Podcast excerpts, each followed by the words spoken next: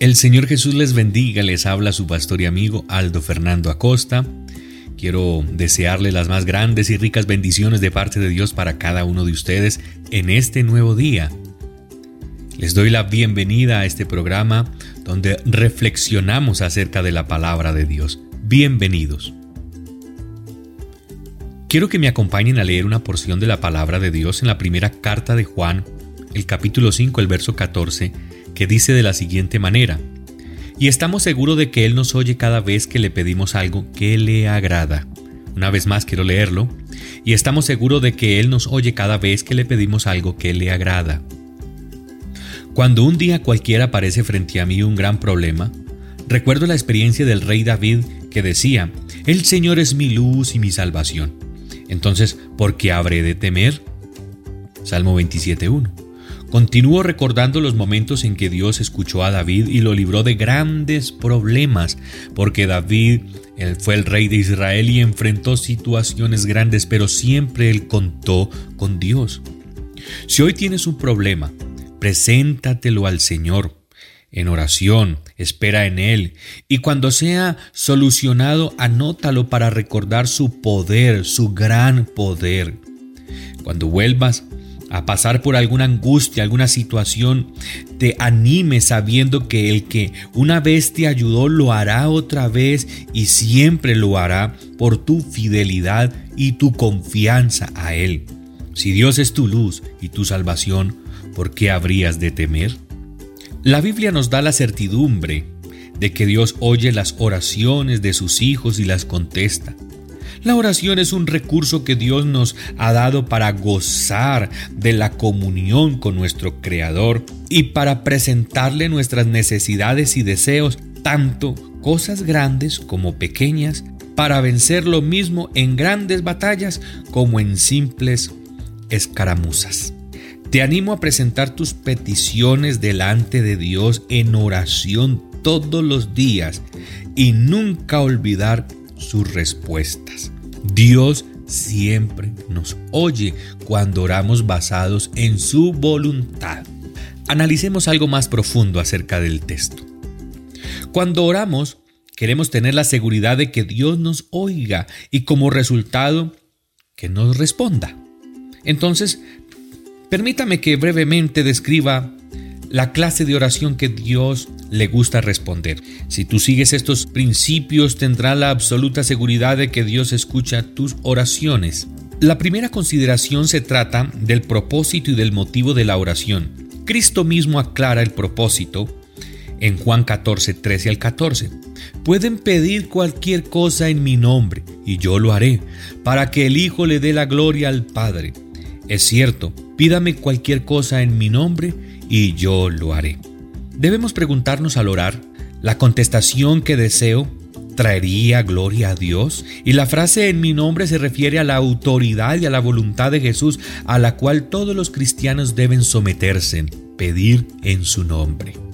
La segunda condición es que tenemos que pedir conforme a la voluntad de Dios y estamos seguros de que Él nos oye cada vez que le pedimos algo que le agrada. 1 Juan 5:14. Para poder hacerlo, uno tiene que conocer bien lo que el Señor quiere. Santiago 4:1 al 4 nos explica que hay muchos que no reciben lo que piden porque piden mal para gastar en sus propios placeres.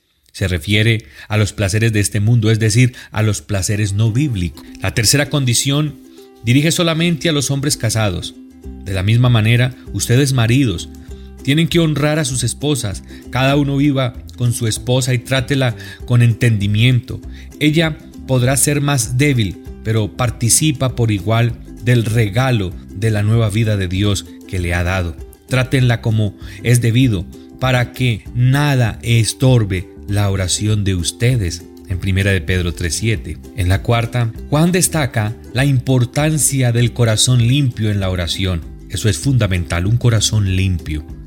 El resultado de tener el corazón limpio es la confianza y la promesa que, si no nos sentimos culpables, podemos acercarnos a Dios con plena confianza y recibimos de Él todo lo que le pidamos porque lo obedecemos y hacemos las cosas que le agradan en 1 Juan 3, 21 al 22. La quinta, Pablo dice que la oración siempre debe ser con gratitud. Pablo dice que la oración siempre debe ser con gratitud.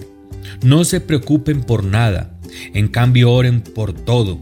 Díganle a Dios lo que necesitan y denle gracias por todo lo que Él ha hecho a favor. Filipenses 4:6. La sexta razón.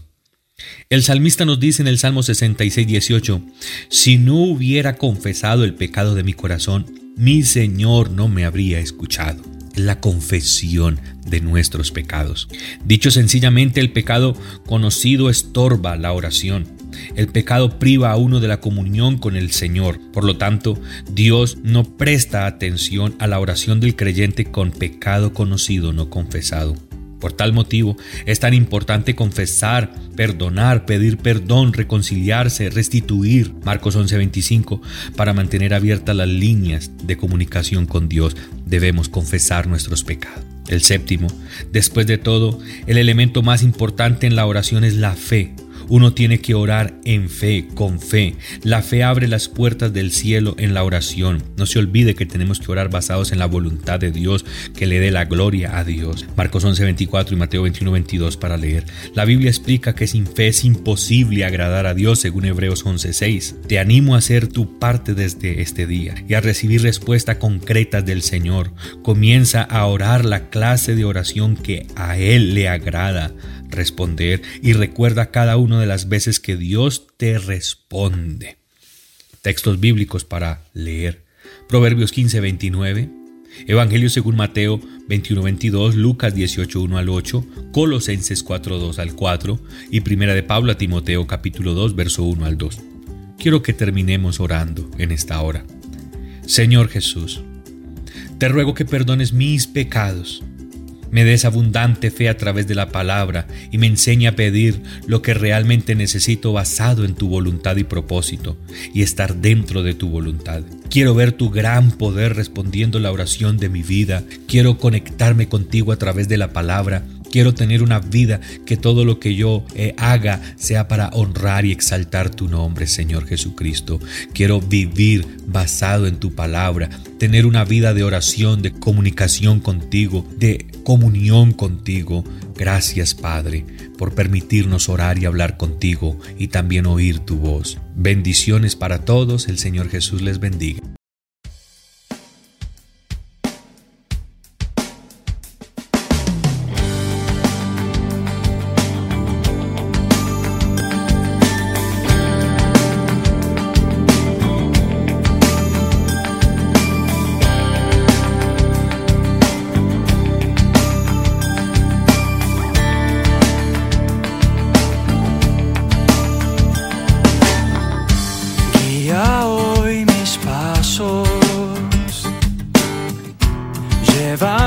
Hacia ti.